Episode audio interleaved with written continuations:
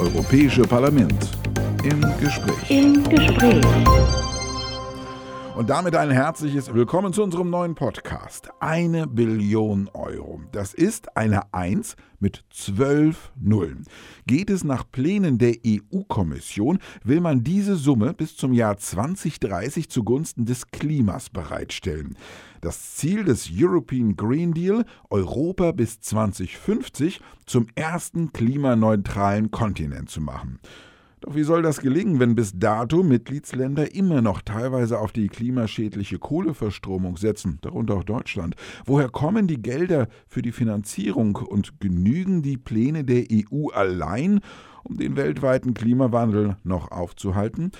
Das Europäische Parlament hat nun seine Position zum Green Deal-Entwurf der Kommission beschlossen. Wieso die darin geplanten Maßnahmen nur ein Anfang sein können, darüber sprechen wir jetzt mit dem Europaparlamentarier Peter Liese aus dem Umweltausschuss. Hallo, lieber Herr Liese. Ja, hallo. Herr Liese, wie bewerten Sie denn den von der EU-Kommission vorgelegten Green Deal? Ich halte den von der Kommission unter Ursula von der Leyen vorgelegten Green Deal für eine großartige Sache. Das ist ein ganz wichtiges Projekt. Und ähm, insbesondere die Zielsetzung, bis 2050 klimaneutral zu werden, gibt uns mal wieder eine Vision. Wir waren in Europa sehr kleinteilig unterwegs in den letzten Jahren, mussten uns viel mit akuten Problemen wie zum Beispiel dem Brexit beschäftigen. Und wir haben hier eine Vision, die vielen Menschen sehr wichtig ist. Und ich glaube, wir können das auch schaffen, ohne Arbeitsplätze und Wachstum zu verlieren. Wenn man es richtig macht, können wir sogar zusätzliches Wachstum und zusätzliche Arbeitsplätze schaffen durch Umwelttechnologien. Aber wir müssen dazu eben auch jetzt die richtigen Rahmenbedingungen setzen und wir müssen Schritt für Schritt die Dinge tun und die Betroffenen mitnehmen. Da habe ich noch ein bisschen Sorge, dass das noch nicht alle so vollständig verstanden haben. Wo sieht das Europäische Parlament denn noch Nachbesserungsbedarf im Entwurf? Ja, wir haben unterschiedliche Meinungen im Europäischen Parlament. Es gibt bis auf die Rechten, AfD und so weiter, keine Fraktion, die grundsätzlich gegen den Green Deal ist, sondern wir unterstützen das alle. Die Mehrheit der Kolleginnen und Kollegen ist der Meinung, dass man sich jetzt schon festlegen sollte auf ein Klimaziel für 2030, nämlich 55 Prozent. Meine Fraktion, die Christdemokraten, wir sind da der Meinung, das muss man sehr genau anschauen. Wir brauchen erstmal eine Analyse ähm, und wir brauchen vor allen Dingen die richtigen Instrumente. Und wir sind vor allen Dingen der Meinung, dass Europa nicht isoliert handeln sollte.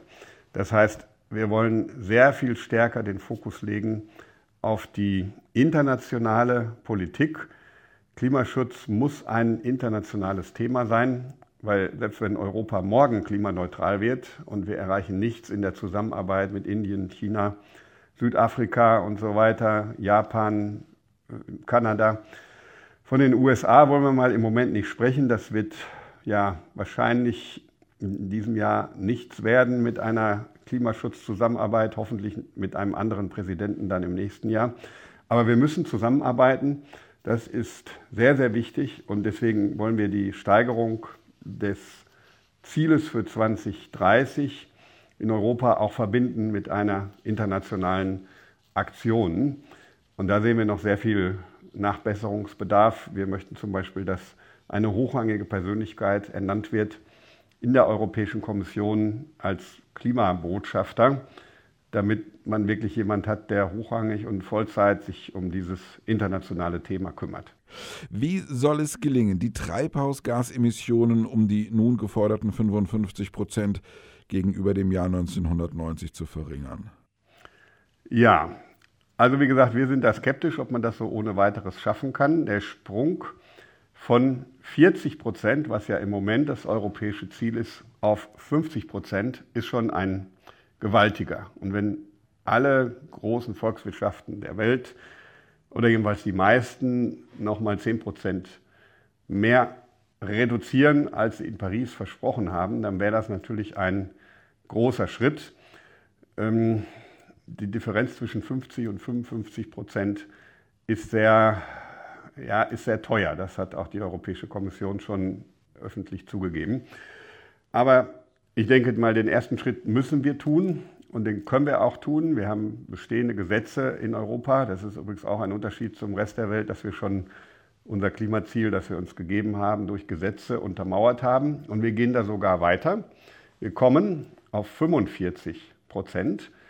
Und dann haben wir ja auch die nationale Diskussion über den Kohleausstieg in vielen, vielen europäischen Ländern, nicht nur Deutschland, sondern auch Frankreich, Italien, selbst in Polen diskutiert man über den Kohleausstieg. Und wenn wir das richtig ähm, machen, das ist wichtig, das ist in Deutschland auch leider noch nicht durch. Äh, der Finanzminister wehrt sich ein bisschen dagegen. Wenn man aus der Kohle aussteigt, muss man natürlich auch die entsprechenden Zertifikate im europäischen Emissionshandel löschen. Wenn man das macht, ist es möglich, auf 50 Prozent zu gehen, ohne dass wir jetzt in, in allen Bereichen noch schärfere Auflagen brauchen. Ähm, was wir aber auf jeden Fall brauchen aus meiner Sicht sind zwei Kernelemente des Klimaschutzes und daran arbeitet die Kommission und wir müssen sie dabei tatkräftig unterstützen. Das erste ist die Rolle des Waldes. Der Wald ist unser bester Klimaschützer. Nach aktuellen Zahlen ist es so, dass in Deutschland 14 Prozent der Emissionen, CO2-Emissionen, kompensiert werden durch das Wachstum von Wäldern oder das Wachstum von anderen Pflanzen der Landwirtschaft. Und diesen Beitrag müssen wir unterstützen. Das ist nicht so ganz einfach, weil wir ja durch den Klimawandel, durch die Trockenheit und die Hitze der letzten Jahre im Wald riesige Probleme haben. Und viele Waldbauern stehen vor dem Ruin, weil sie das schadhafte Holz zwar verkaufen können, aber mit viel weniger Preisen und dass sich der, die Pflege des Waldes eigentlich gar nicht mehr rechnet. Und deswegen brauchen wir, glaube ich, Anreize für die Waldbauern, damit sie weiter Forstwirtschaft, nachhaltige Forstwirtschaft betreiben, denn sonst kriegen wir ein Problem bei den Klimazielen. Und das Zweite ist, dass wir möglichst viel auf den Markt setzen sollten. Wer sich klimaschädlich verhält, der muss das auf Dauer im Geldbeutel spüren, wenn er sich nicht umstellt. Und diejenigen, die sich klimafreundlich verhalten, die müssen viel stärker unterstützt werden, indem wir Steuern und Abgaben, die klimafreundliches Verhalten belasten, abschaffen oder zumindest senken. Da haben wir jetzt in Deutschland mit dem Klimapaket einen guten Ansatz. Wir wollen einen CO2-Preis einführen in Deutschland, auch für die Bereiche, in denen er bisher nicht gilt. Wir haben ein europäisches System schon für die Stromerzeugung und für die Großindustrie, aber eben nicht für Verkehr, Gebäude und mittelständische Unternehmen. Das soll sich ändern, damit auch da CO2 einen Preis bekommt. Gleichzeitig soll zum Beispiel die EEG-Umlage gesenkt werden. Wir haben ja das Verrückte, dass man, selbst wenn man Eigenstrom erzeugt aus erneuerbaren Energien, zum Beispiel Photovoltaik, und den selber verbraucht, muss man EEG-Umlage bezahlen. Das muss sich ganz schnell ändern, damit diejenigen, die klimafreundlich wirtschaften wollen, da nicht bestraft werden. So, jetzt haben wir aber das Problem natürlich, dass in manchen Bereichen das nicht so einfach ist, ohne CO2-Emissionen auszukommen, zum Beispiel beim Lkw-Verkehr. Wenn wir das jetzt in Deutschland machen, einen sehr hohen CO2-Preis für die Lkws, für deren Diesel, dann werden wir zusätzliche Wettbewerbsverzerrungen schaffen für die deutschen Spediteure, die es ja ohnehin schon schwierig haben.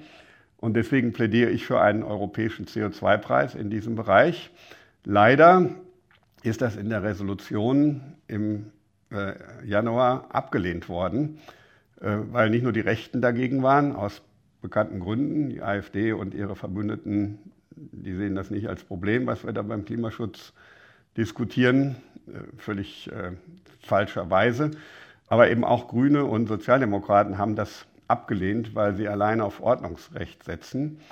Das halte ich für einen Irrweg, denn nur mit Regulierung der Industrie werden wir diese ambitionierten Ziele nicht schaffen. Äh, wir brauchen auch Anreize für jeden Einzelnen. Und ähm, ja, da fehlt auch bisher die Antwort von SPD und Grünen, warum sie in Deutschland für einen CO2-Preis sind und in Europa dagegen. Um diese Ziele zu erreichen, steht eine gewaltige Summe im Raum, eine Billion Euro. Ich habe es in der Anmod gesagt. Woher soll dieses ganze Geld kommen? Ja, wichtig ist, dass es sind keine Kosten, sondern Investitionen. Und das ist Geld, wenn man das einmal investiert hat, das natürlich zurückkommt, das sich rechnet. Wir zahlen jeden Tag eine Milliarde Euro für den Import von fossilen Brennstoffen, Kohle, Gas und Öl. So, und wenn man das mal aufaddiert, da kommen wir auch auf eine gewaltige Zahl, wenn wir dieses Geld anfangs sicher nur teilweise, später komplett ersetzen können, dann profitiert ja die europäische Wirtschaft davon, profitieren die Unternehmen, die klimafreundliche Technologie herstellen, die Handwerker, die das installieren, zum Beispiel klimafreundliche Heizungen oder andere Technologien. Das heißt, das Geld bleibt vermehrt in der Europäischen Union. Und nochmal, es geht um Investitionen, es geht nicht um Kosten. Trotzdem muss das Geld irgendwo herkommen. Und dafür brauchen wir einerseits Unterstützung aus dem europäischen Haushalt. Das ist ganz klar, es geht nicht zum Nulltarif und äh, deswegen sind wir geschlossen im Europäischen Parlament über Parteigrenzen hinweg der Meinung, wir müssen den europäischen Haushalt im Vergleich zum letzten Mal etwas erhöhen. Es gibt neue Herausforderungen, ja auch in der Flüchtlingspolitik, Fluchtursachenbekämpfung, zum Beispiel Grenzsicherung.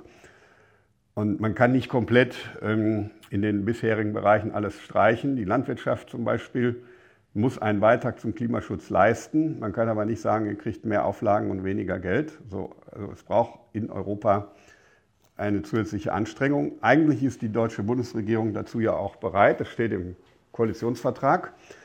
Aber ähm, Herr Scholz interpretiert den Koalitionsvertrag etwas großzügig, ähm, indem er ja jetzt bei den Staaten ist, die sich gegen eine Erhöhung des Haushalts positionieren. Das halte ich nicht für zielführend.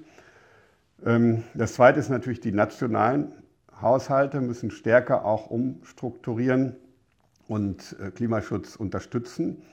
Dazu sind solche Maßnahmen, wie ich gerade genannt habe, CO2-Preis, sehr wichtig. Da gibt es natürlich zusätzliche Einnahmen und diese müssen zielgerichtet für den Klimaschutz und zur Entlastung der Bürgerinnen und Bürger, die sich klimafreundlich verhalten, eingesetzt werden. Und das Dritte ist, dass wir natürlich die privaten Kapitalmärkte sehr viel stärker in die Richtung Klimaschutz lenken müssen. Also es kann nicht alles aus dem Staat kommen. Aber weder EU noch die Mitgliedstaaten haben so viel Geld, wie an Investitionen notwendig ist. Das heißt, zunächst mal müssen die Gesetze so sein, dass es sich lohnt, in Klimaschutz zu investieren. Die gesetzlichen Rahmenbedingungen müssen so sein, dass wer das Klima schädigt, auf Dauer da weniger verdient und wer das Klima schützt, auf Dauer mehr verdient. Dann werden die Investitionen in diese Richtung laufen. Und wir werden in Kürze im Europäischen Parlament einen Rahmen annehmen für grünes Investment, für nachhaltige Investitionen, wo wir ganz klar sagen, die Kapitalmärkte wollen nachhaltige Investitionen. Wir setzen den Rahmen, was da wirklich drunter gemeint ist und dass man kein sogenanntes Greenwashing betreibt. Also es geht nicht darum, irgendwelche Labels zu verteilen für Dinge, die gar nicht klimafreundlich sind, sondern wirklich klimafreundliche Investitionen auch äh, kenntlich zu machen. Und in den Kapitalmärkten ist da eine große Dynamik. Das war vor drei, vier Jahren noch kein Thema. Jetzt gucken die Investoren auch danach, ist das eigentlich nachhaltig? Und da wir ja durch die niedrigen Zinsen und andere Faktoren unheimlich viel Geld haben, was eine sinnvolle Anlage sucht, glaube ich, ist das eine sehr, sehr wichtige Maßnahme, um dieses notwendige Kapital zu mobilisieren. Hm. Mitte Januar hat die Bundesregierung mit den Ländervertretern den nationalen Kohleausstieg bis 2038 beschlossen. Kann Deutschland hier innerhalb Europas eine Art Vorbildrolle einnehmen? Ja, ich denke, das müssen wir. Äh, Ursula von der Leyen ist Deutsche und ich würde mich auch sehr wundern, wenn sie das alles vorgeschlagen hätte, ohne zum Beispiel mit der Bundeskanzlerin Rücksprache zu halten. Die beiden Damen verstehen sich ja viel zu gut dafür, dass man äh, annehmen könnte, dass sie gar nicht miteinander reden. Ähm, also Deutschland muss an der Spitze stehen, äh, insbesondere wenn die Dinge dann im Europäischen Ministerrat diskutiert werden. Ähm, ich bin nicht so sehr dafür, dass wir noch mehr nationale Maßnahmen durchführen. Denn erstens, die Schadstoffe machen an der Grenze nicht Halt.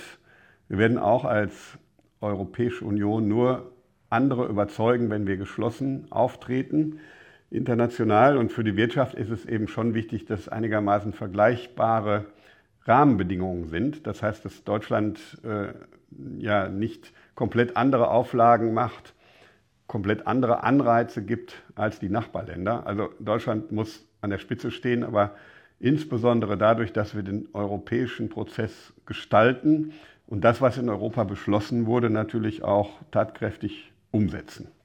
Sie äh, haben es ja vorhin schon erwähnt, andere, gerade osteuropäische Länder, setzen nach wie vor zum, zu großen Teilen auf die Energiegewinnung durch nicht erneuerbare Ressourcen, wie zum Beispiel Kohle.